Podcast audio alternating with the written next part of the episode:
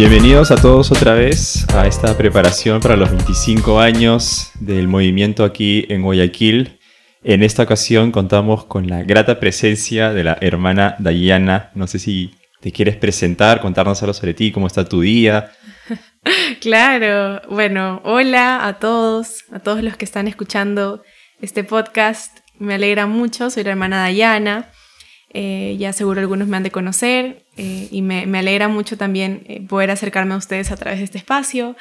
bien, bien, bueno, un poco nerviosa, tengo que admitirlo porque estamos en familia por este espacio, pero, pero nada, con muchas ganas de también contarles un poquito, que dialoguemos, poder llegar también a sus casas, a sus familias. Eso. Bueno, como, como saben, en esta preparación para los 25 años, el movimiento nos ha invitado a reflexionar sobre tres temas, llevarlos a la oración, digamos, en preparación para la celebración, y estos temas eran la gratitud, la renovación espiritual y la renovación apostólica. Hoy queremos hablar un poco sobre la gratitud.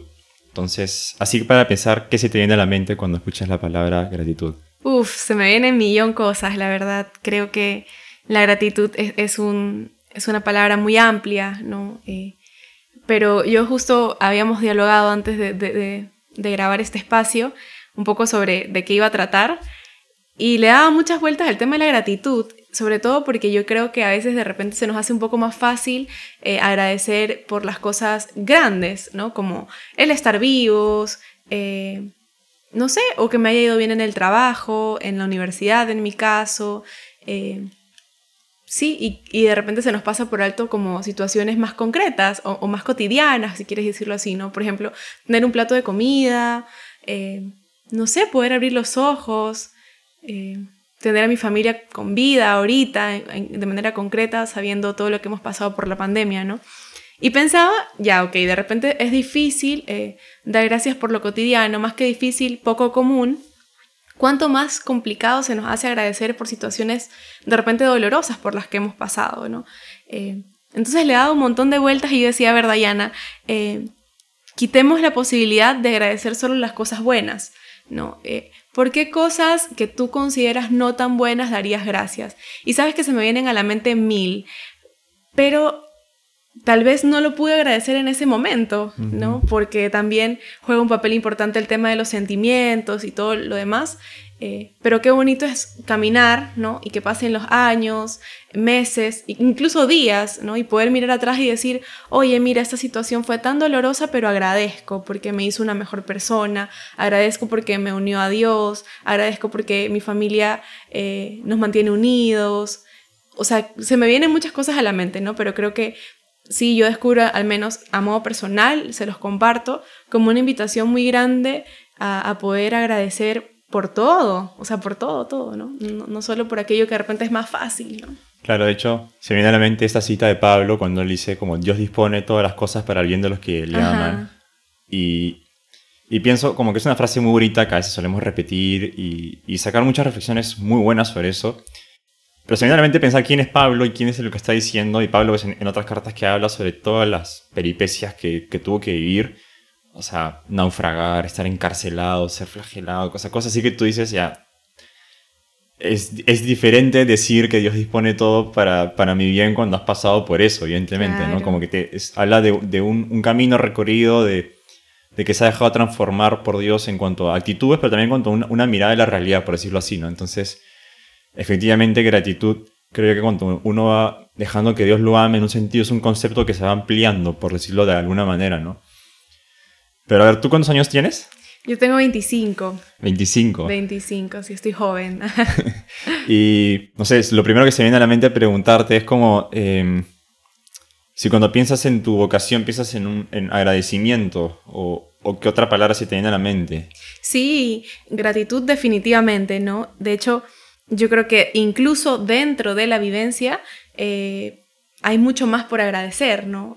De repente, en un primer momento sí se te viene a la mente gratitud, pero ya te digo, o sea, van pasando los años y tú tienes mucho que mirar, mucho por agradecer, no solo los momentos de gloria infinita, si lo queremos llamar así, también los momentos de cruz, ¿no? También los momentos de, del huerto de los olivos. Eh, me encanta, me encanta la, la cita de Pablo que mencionabas, porque fíjate que yo, a mí me encanta mucho como investigar el significado de las palabras. Yo creo que si comprendiéramos qué significa cada palabra, podríamos usarla de una mejor manera, ¿no? Y hacer mucho bien a las personas. Entonces buscaba el significado de gratitud, de hecho lo tengo aquí, amigos, no crean que me lo aprendí, lo, estoy leyendo del celular. es un sentimiento de estima y reconocimiento que una persona tiene hacia quien le ha hecho un favor o un bien. Entonces, lo unía con la, la cita de San Pablo, porque es verdad, o sea, al final de cuentas es tratar de entender que todo lo que nos pasa en la vida, eh, Dios lo ha permitido por un bien, o sea, Dios nos ha hecho un bien. A veces, claro, tú dices, no, pero Diana, ¿cómo me vas a decir a mí que es un bien, eh, no sé, haber vivido solo cierta situación? No es que tranquilo, con el paso del tiempo tú vas a saber que es un bien. Entonces de ahí brota la gratitud. Si tú me preguntas a mí, a mis 25 años, ¿de qué te puedo agradecer? No hay una cosa por la que no pueda dar gracias porque sencillamente de repente en ese momento no lo vi como algo bueno, pero hoy, después de 25 años, miro atrás y digo, es que Dios lo hizo para mi mayor bien. Entonces se agradece. ¿no? Claro, y de hecho también como, es bonito como la mirada va pasando de, de, los hechos, o sea, agradezco por haber recibido esto, a, agradezco a quien me lo dio. ¿no? Un poco la definición que das me llama la, atención eso, es sentimiento de estima a alguien, no necesariamente a, a algo. ¿no? Porque creo que es así, ¿no? O sea, y un poco hablábamos sobre eso también en los otros diálogos, esto de 25 años, ver las alegrías y los dolores, pero ver a la persona que nos ha acompañado ahí, ¿no? Mm. Al, padre que nos acompaña en la iglesia de su hijo. Eh, entonces hay una gratitud con alguien y por alguien, no solamente pues te agradezco Señor porque, no sé, fue un convivio, conocí mm. al, movimiento y, la pasé bien o como que me llevé un valor, sino porque has estado mi vida aquí y esto en un sentido ilumina también cómo me has seguido acompañando el resto de mi vida, ¿no? Entonces, no sé, se me hace como que muy, muy natural esta mirada cristiana de agradecer a alguien y no tanto solamente a algo, ¿no? Exacto, y mira, Qué, qué, simpática la unión también, ¿no? Como 25 años que cumple el movimiento, yo con mis 25 años. Eh, de, hecho. llama mucho la atención, pero cuando lo pensaba y, y, un poco trataba de darle como el sentido de, a ver, ¿por qué Dios quiere que yo precisamente esté hablando de este tema?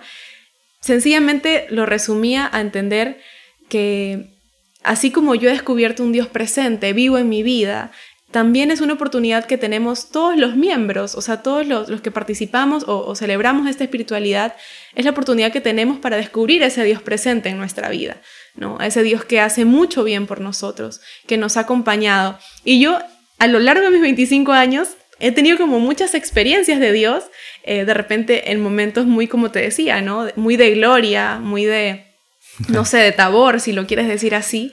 Pero hay, había otros momentos de repente, no sé, muy Monte de los Olivos, eh, otros momentos de Última Cena, ¿no? O sea, como una mezcla ahí bien variada, ¿no? Entonces, eh, creo que también es válido como, al menos en este contexto de celebrar el aniversario, de renovación, es válido detenernos un rato y decir, a ver, ¿cómo he descubierto a Dios en estos 25 años? Evidentemente, muchos de los que están escuchando seguramente han vivido estos 25 años dentro del movimiento. Hay otros que lleven 5, hay otros que lleven meses, pero qué lindo como detenerme y decir, a ver, en este mes o en estos 5 meses o en estos 10 años que llevo, eh, ¿por qué le quiero dar gracias a Dios? O sea, de manera concreta, no solo gracias a Dios porque pensaste esto para mí, sino por qué, cómo me he encontrado con Él en este tiempo, qué bien me has hecho a través del MBC, ¿no? Creo que eso, ahí radica la gratitud, ¿no? Sí. Y también creo que hay, hay una, o sea, como hay una amplitud, digamos, en, en cuanto a tipos de experiencias, por decirlo así, creo que también hay gratitud en cuanto a, a personas. O sea, pienso que como el momento culmen de gratitud como iglesia, justamente la Eucaristía, donde nos reunimos como, como pueblo de Dios a agradecer por lo que Dios hace en cada uno, pero también en su pueblo, o sea, como unidad. Y pienso en ese sentido también como em, quizás la celebración como un momento en el que nos reunamos, pero también en la vida cotidiana agradecer por las experiencias y por las personas, ¿no? O sea, mm. justo en el diálogo con el padre Luis él mencionaba cuánta gente había pasado por el movimiento y ha tenido pues esta experiencia de, ser tocado por Dios en su vida. Entonces, hay muchos rostros también, ¿no? Y, yo creo que en un sentido hay cierta extensión o amplitud de la gratitud en el corazón hacia acoger a más personas. Y es bonito porque cuando uno va a misa en un sentido con, este sentimiento y con esta idea también en la cabeza de, abrir el corazón hacia, hacia las demás personas, se da cuenta también de, de, lo que estamos celebrando ahí, que es agradecer como pueblo, como, como cuerpo de Cristo, que, que Dios nos ha amado a nosotros y, y que me une a ellos. O sea, sé, como siento que se me quedan cortas las palabras, pero es como agradezco porque está la persona a mi costado y que esa persona a mi costado también ha sido quizás ocasión de que yo me encuentre con Dios, o quizás al revés, ¿no? Quizás Dios, con todas mis limitaciones también, me ha utilizado a mí como un, un instrumento grato a sus, ojos para llegar a la vida de esa persona, ¿no? Sí, y, y qué, qué importante también poder dar gracias por las personas, porque yo creo, creo, o al menos a lo largo de mi vida es como lo he descubierto, para mí Dios eh, es una persona. O sea, para mí Dios se encarnó, o sea, se hizo hombre, Jesús, eh, y Jesús tiene muchas maneras de manifestarse en nuestro día a día, ¿no? Y al menos en mi vida personal yo he descubierto cómo Jesús me ha hablado a través de los necesitados, a través de mis hermanas, eh, a través de mis amigos, ¿no? A través de, de, las personas que están a mi alrededor, ¿no? Y esto que tú decías, al final se construye la historia, ¿no? Y uno logra agradecer la historia como viene, o sea, como viene implica con las personas que vienen, eh, con los momentos que vienen, con las circunstancias, eh, con todo, ¿no? Entonces yo creo que también es bonito como poder valorar mi presencia hoy aquí. O sea, yo no sé cómo estoy contribuyendo al cambio de una persona el estar aquí, ¿no? o sea, cómo estoy dejando una huella de mí en, en, en, una persona, en esta espiritualidad, en esta familia, si así lo quieres decir.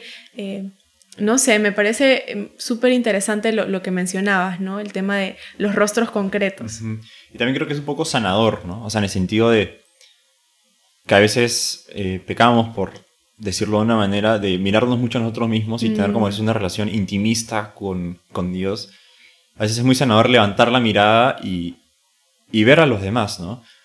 Y en esta línea, una vez más, como una extensión más se podría decir, es agradecer por lo que Dios ha obrado en otras personas, ¿no? Mm, qué bonito. Y eso creo yo que también es algo muy, muy cristiano en el sentido muy eclesial, ¿no? O sea, pues cuando uno se hace amigos y eso creo que es algo que ha caracterizado mucho el movimiento, que es esta experiencia de amistad profunda. Justo hemos hablado de eso eh, aquí en la casa unas veces, o sea, la experiencia de, de poder conocer las luchas de la, de la, persona que está a mi costado, pero de una manera cercana, las alegrías y, y dar gracias por eso, ¿no? Como que también, como que el corazón se, se ensancha y, y, como que las, las limitaciones o los límites del yo, de, de qué entiendo como mío, en un sentido se va expandiendo y, y se va haciendo cada vez más, más comunitario, ¿no? Este, entonces, que sea una ocasión también estos 25 años para, para levantar la mirada, ¿no? Como para tener una mirada un poco más cristiana, donde, donde la vida del hermano, de la hermana a mi costado sea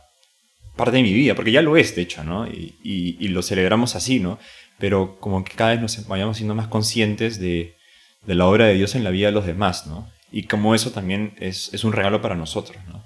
Y que es, es, eso que tú decías, ¿no? El tema de la comunión. Eh, yo creo, soy fiel creyente que nadie pasa por la vida de otra persona sin dejar una huella, ¿no? Eh, y por lo mismo, ya ahí tú generas un compromiso, una común unión, una comunión, ¿no? Eh, y pienso, o, o, ponte a pensar, ¿no? Tú tienes de repente tu amigo de toda la vida, tus hermanos, tu misma familia, cuando les va bien tú te alegras, es que es natural, es natural, ¿no? Si mi hermano menor me dice, ñaña, me voy a graduar de la universidad, discúlpame, yo le armo la fiesta porque me alegra, ¿no? Entonces, ¿cuánto más en la vida cristiana descubrir más personas a mi costado con ganas de poder acercarse a Dios, con ganas de compartir esta fe, eh, ver sus pequeños logros, ¿no? En, su combate espiritual, en su camino de santidad, yo tengo que alegrarme y más que tengo, brota naturalmente, ¿no? Y, y, esta experiencia de alegrarme por el otro y recibir la alegría del otro creo que es lo que va generando comunidad, ¿no? Y creo que han sido 25 años de caminar también así. Y creo que en un sentido es, sin robarle nada al tema de renovación apostólica, creo que es lo más apostólico en el sentido de, creo que es de las cosas o de las actitudes que mejor manifiesta cómo es la vida de Dios mismo, ¿no? Porque, sí, o sea, el Padre engendra eternamente al Hijo y el, Hijo agradece que, que, lo que Él es lo ha recibido el Padre, digamos, ¿no? Entonces, cuando uno ve a una persona o una comunidad de fieles agradecida, en su agradecimiento está reflejando cómo es Dios, digamos, y creo que esa es la belleza que testimonia la, eh, una fe bien vivida, por decirlo de una manera, y creo que es lo que más atrae. O sea, ver a gente contenta y agradecida es, es muy atractivo apostólicamente. Totalmente. Totalmente. Yo, bueno, les confieso, para quien no sabe, yo antes de ir a vivirme a Perú eh, para vivir mi vocación, fui MBCista, pues, ¿no? Y antes de conocer el MBC, yo pasaba por una crisis en la que no entendía quién era Dios, eh, había escuchado de diferentes eh, creencias, ¿no? No, mi familia entera no es católica, entonces tenía como por ahí una mezcla bien simpática. Eh, cuando conozco el movimiento de vida cristiana, dos cosas fueron las más fuertes que a mí me llamaron la atención. Número uno, la alegría. O sea, yo no entendía, o sea, ¿qué les pasaba? en el sentido de, ¿por qué cantan tan felices? Eh, ¿Por qué tanta energía? ¿Por qué? ¿Por qué? ¿No? O sea, como, ¿de dónde? ¿De dónde? ¿no? Entonces, eso hace que yo diga, a ver, a ver, ¿qué es esto? ¿No? Y punto número dos, algo que me llama en ese entonces mucho la atención y que hasta el día de hoy me sigue pasando cada vez que los veo, es el tema de la comunión, ¿no? O sea, en ese entonces ver a los agrupados, cómo se apoyaban entre sí. Eh, hablo de ese entonces porque ahí es donde conocía al, al MMC, ¿verdad? Eh, pero lo veo hoy, ¿no? O sea, yo veo a las Betanias, discúlpame, y cómo se mueven para sacar un proyecto adelante. Eh, veo a los voluntarios de Pan para mi hermano que están ahí y vamos con el proyecto tal. quisiera nombrar a todos, ¿verdad? Pero me, entienden a lo que quiero llegar, ¿no? El, tema de descubrirnos acompañados, ¿no? Los Nazaret que son imparables, discúlpame. Eh, o sea, yo digo de verdad, esto es comunión, esto es comunión. Y esto solo puede brotar, tanto la alegría como la comunión de un corazón agradecido, de alguien que ha reconocido esto como un bien en su vida. Claro, ¿no? Y me pongo a pensar en, en cuántas personas han tenido una experiencia similar, ¿no? O sea, de en el fondo contemplar la belleza de Dios en su iglesia, ¿no? Exacto. En esta porción de la iglesia que es el movimiento y, y también como que me invita a pensar en la celebración como una ocasión para vivir eso una vez más, ¿no? O, como de una manera estelar, por decirlo de algún modo.